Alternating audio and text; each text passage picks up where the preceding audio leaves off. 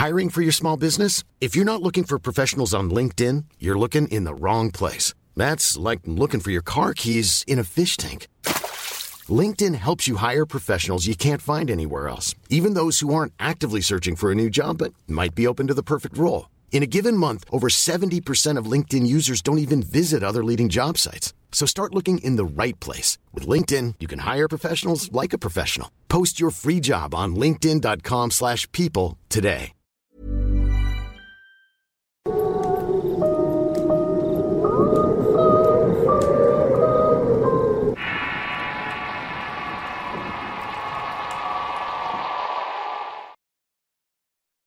Espíritus malignos. Historia escrita y adaptada por Álvaro Ramos para relatos horror. La historia que quiero compartir todavía no tiene un desenlace. Digamos que las cosas siguen ocurriendo y ya no soy parte de eso. Pero de todas maneras tengo mucho miedo. Miedo de que un día de esto reciba la noticia que me tiene así. Hace un mes que regresé a vivir a la casa con mi padre. Antes de eso viví cuatro años en casa de mi abuela materna. Era una mujer grande que por cuestiones de trabajo y de la vida se quedó sola. Fue mi madre la que tomó la decisión de regresar a su lado para vivir lo que ella pensaba serían los últimos meses de su vida. En un inicio no entendía esta decisión. Mi padre no podía dejar su trabajo, así como así mi madre tenía la facilidad de trabajar desde otra ciudad. Según sé yo, se amaban, pero la decisión de separarse la tomaron tan a la ligera que al principio me sentía molesta con ambos. Sufría mucho en ese lugar y no quería estar ahí. Hasta cierto punto culpaba a la abuela por lo que me estaba pasando. Pues si no fuera por ella, yo seguiría viviendo en la capital con mis amigos y padres juntos. Tuvieron que pasar un par de serie de cosas que me hicieron reflexionar sobre eso y ahora ruego de que me dejen volver a su lado. Pero por mera seguridad no lo hacen. Mi padre tiene otros dos hermanos, la tía Martina y el tío Chacho. El tío es mayor y desde muy joven se fue a vivir a los Estados Unidos. La idea era ayudar a sus hermanas a estudiar mientras él estaba trabajando. Con el tiempo se hizo de una familia y se quedó allá. La tía Martina vivió con la abuela hasta hace cinco años cuando falleció su hijo y entonces decidieron irse de ahí. A partir de ahí la abuela vivió sola por casi un año completo, pero realmente mi madre iba muy seguida a verla. Constantemente se enfermaba o se caía y ya debíamos que cuidarla más. Cuando se le ofreció de que dejara esa casa y se fuera a vivir con nosotros, ella se negó rotundamente. Alegaba que ella iba a morir en esa casa y que no lo podía cambiar. Mentalidad de la gente de rancho, decía mi mamá molesta por la actitud de la abuela. Pero una noche mi madre recibió una llamada. Era una tía suya que le estaba avisando que la abuela estaba internada en el hospital. Resulta que se había caído y se había roto el peroné. Los vecinos le habían encontrado gritando del dolor en el patio. Estaba cargando una caja que se negaba a soltar. Desde el día siguiente mi madre se quedó con ella y ya no volvió. Yo me fui a alcanzarla al terminar el ciclo escolar e iba mi primer año de preparatoria. Créame que el cambio fue sumamente complicado, más que nada porque me sentía completamente sola. Hablaba todas las noches con mi papá quien me decía siempre lo mismo. Si ves algo extraño y quieres volver, hazlo. Ya está hablando con tu mamá. Me parecía extraño pero entendible. La abuela no era una persona muy normal que digamos. Tenía momentos en que se comportaba como una loca. De pronto la escuchabas hablando sola dentro de la casa o salía a caminar en el patio en la noche. Iba todos los días a misa porque decía que se mantenía alejados a los espíritus. Pero todo esto lo hacía siempre sosteniendo esa caja de madera que no sabíamos de dónde la había sacado. Esa caja no era muy grande, de hecho parecía un alejero. Tenía la entrada como para una pequeña llave y parecía de una madera bastante resistente. Hasta el día que me fui de la casa nunca supe qué tenía dentro pero se había vuelto la obsesión para la abuela. Decía que tenía que cuidar a esa caja, pues de eso dependía su vida. Mi madre quiso verla en dos ocasiones, pero nunca pudo. Observamos por días a la abuela y notábamos su desvarío. Llegamos a la conclusión de que era parte de su demencia senil, y decidimos lo que pensábamos, que serían sus últimos meses de vida y lo pasaría tranquila sin hacerla enojar. Ya han pasado cuatro años y la abuela se puso peor. Mi abuela dejó de dormir por las noches. Decía que cuando se acostaba podía ver muertos alrededor de su cama y visiones de rostros que la atormentaban. Al principio se asustaba mucho y gritaba del miedo. Mi madre y yo corríamos a verla y la encontrábamos parada rezando con su caja en las manos. Nos decía que había un demonio en la cabecera de la cama que la estaba mirando y se reía burlonamente de ella. Así pasamos meses tratando de ayudar a calmársela y llevándola a doctores con la intención de que le dieran algo. Pero por el contrario, comenzó a acostumbrarse a ver esos espíritus como ella les llamaba. Mi madre tenía que viajar de vez en cuando por cuestiones del trabajo, y en esos días que me quedaba con la abuela sola las cosas se ponían más y más extrañas. En un principio yo estaba todavía terminando la preparatoria y salía a las 2 de la tarde. Llegaba a la casa cerca de las 3 y siempre era lo mismo. Me encontraba la abuela afuera de la casa esperando que yo llegara para entrar. Me decía que los espíritus esperaban a que estuviera sola para atormentarla y que mejor se salía para que el ruido de la calle le hiciera distraerse un poco. Una tarde estábamos las dos sentadas en la sala viendo una novela cuando le pregunté por la caja. Quería que me dijera qué tenía adentro y que me dijera la verdad. También le pregunté por la llave o si de plano no sabía dónde la había dejado. Cabe aclarar que yo le preguntaba las cosas de manera bromista. Quería que se relajara un poco, pero ella no lo tomó de la misma manera.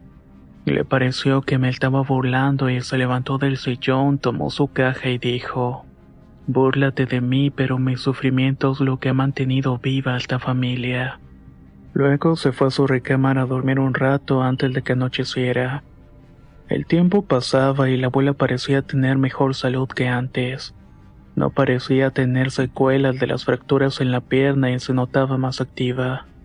Poco a poco dejó de esperarme en el patio y ya tenía menos miedo de estar dentro de la casa cuando se quedaba sola. Yo había entrado a la universidad y mis horarios ya eran un poco más extensos. Pasaba más tiempo fuera de la casa que antes y en ocasiones también salía con las amigas los fines de semana. Eso sí, nunca las invitaba a la casa, pues me daba un poco de pena que la abuela fuera a ponerse a contarles cosas que no tenían mucho sentido. Una tarde las cosas se pusieron muy intensas en la casa. A la abuela le estaba dando uno de esos ataques de pánico, en esos en los que decía que los espíritus estaban acosándola. Nos decía que nos saliéramos y que si nos quedábamos ahí nos íbamos a morir. Mi madre estaba desesperada y quería calmarla con algo, pero las medicinas por lo visto ya no estaban ayudando en nada. Me pidió que abrazara a mi abuela por la espalda y ella le quitaría la caja para recostarla en un sillón en lo que llegaba su doctor a aplicarle un tranquilizante.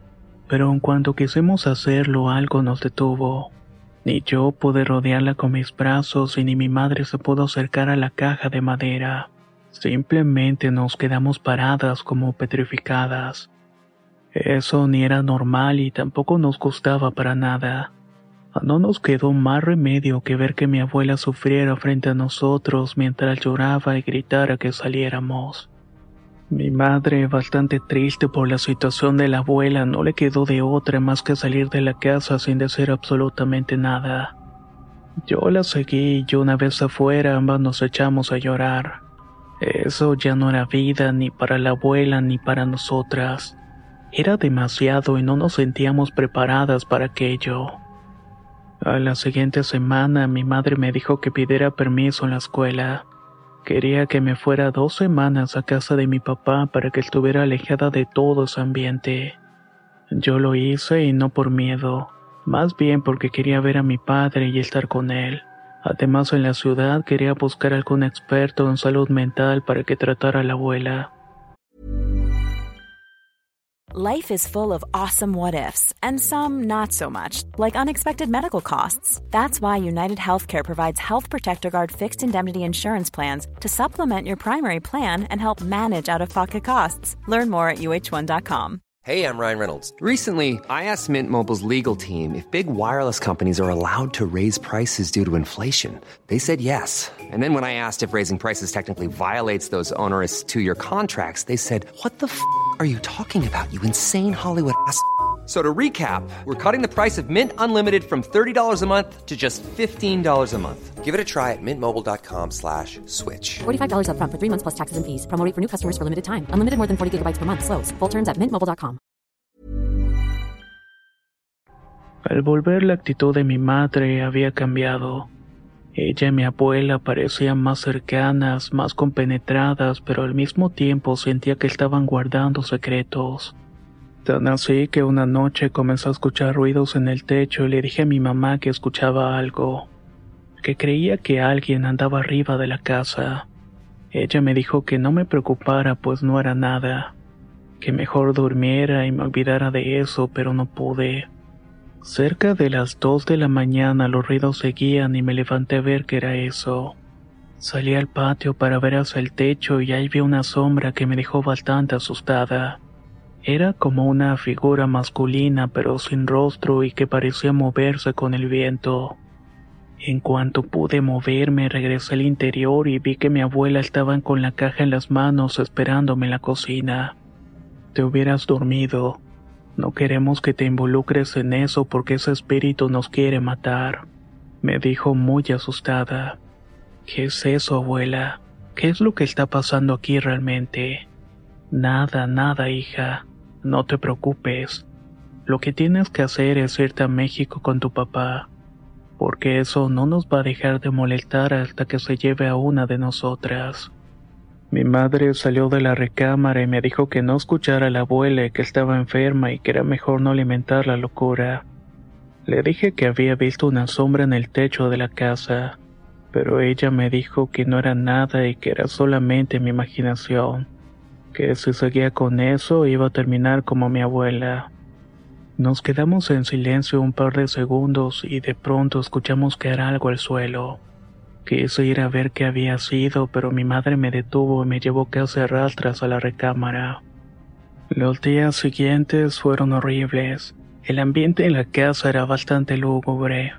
Comenzó a hacerse telarañas en las paredes y un olor a pobredumbre empezó a infestar toda la casa.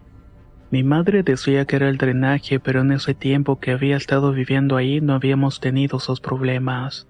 Le dije a mi papá lo que estaba pasando y me pidió que volviera con él, que estaba al tanto de todo y que no quería que me pasara algo malo.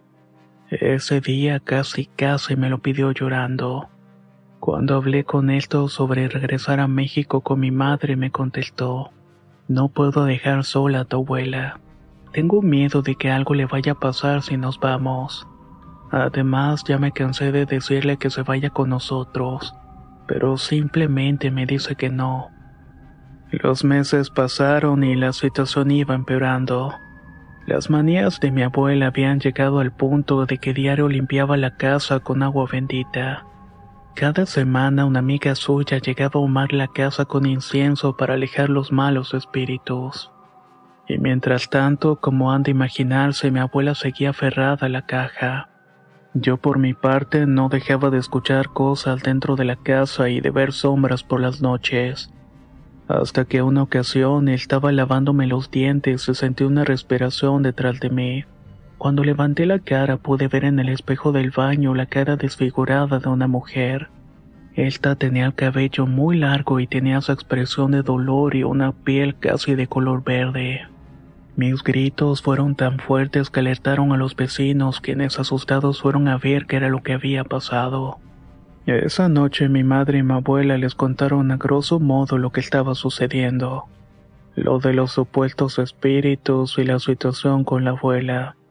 Uno de los vecinos nos contó que una noche él y su esposa llegaban tarde de una fiesta. Ahí fue cuando vieron en la entrada de la casa que habían dos personas completamente vestidas de negro que estaban mirando al interior. Ellos al verlos pensaron que se trataba de ladrones. así que les aventaron las luces altas del auto y sonaron la bocina. Pero estas personas ni siquiera se inmutaron. Por el contrario, únicamente se quedaron parados ahí viéndose la casa. Al llamar a la policía para que hicieran un rondín no pasó nada ya que nunca llegaron. El día que decidí irme fue cuando mi madre estaba preparando la comida para mi abuela. Ahí dijo sentir como alguien la tomó por la espalda y la intentaba empujar hacia la flama de la estufa. De inmediato apagó la estufa y cuando volteó no había nadie con ella. Hace un mes que regresé a la ciudad con mi papá y mi madre llegó apenas hace dos semanas. Tuve que darme de baja temporalmente de la escuela, pues la salud de la abuela empeoró por la angustia que sentía al tenerme ahí. Diario me decía que me iban a matar y que tenía que irme de ahí para que no me pasara nada. Le daba unos arranques de locura y luego unas recaídas muy fuertes. Decía a mi mamá que ya no había mucho que hacer por ella y por eso me fui.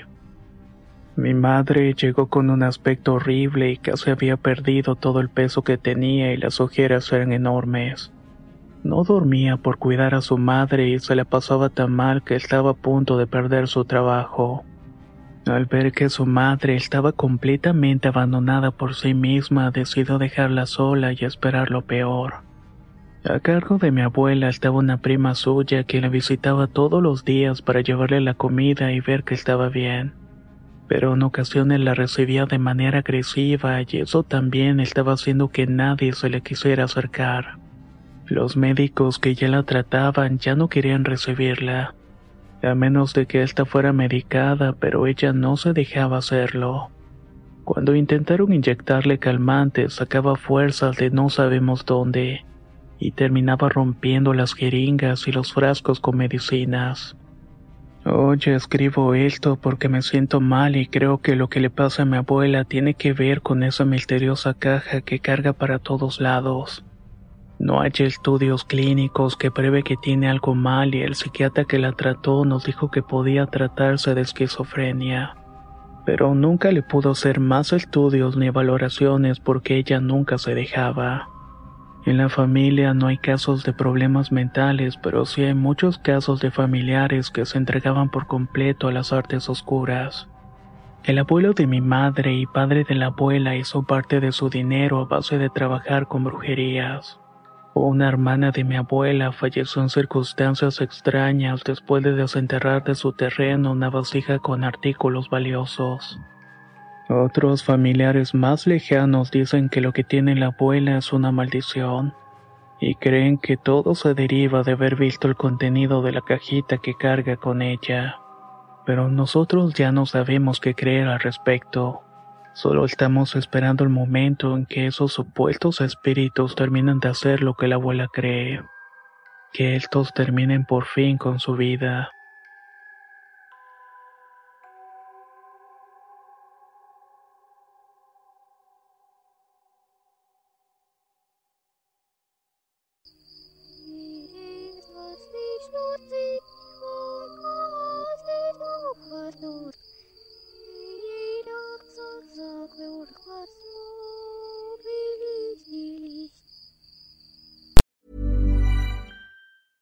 Hey, folks, I'm Mark Marin from the WTF Podcast, and this episode is brought to you by Kleenex Ultra Soft Tissues your ally to help tackle your allergy symptoms this season. I love the change of seasons, but nobody loves pollen and all those other things floating in the air that make you sneeze during this nice weather. Kleenex Ultra Soft tissues are hypoallergenic and allergist approved. So fight back against watery eyes and runny noses without worrying about irritating your skin. For this allergy season, grab Kleenex and face allergies head on.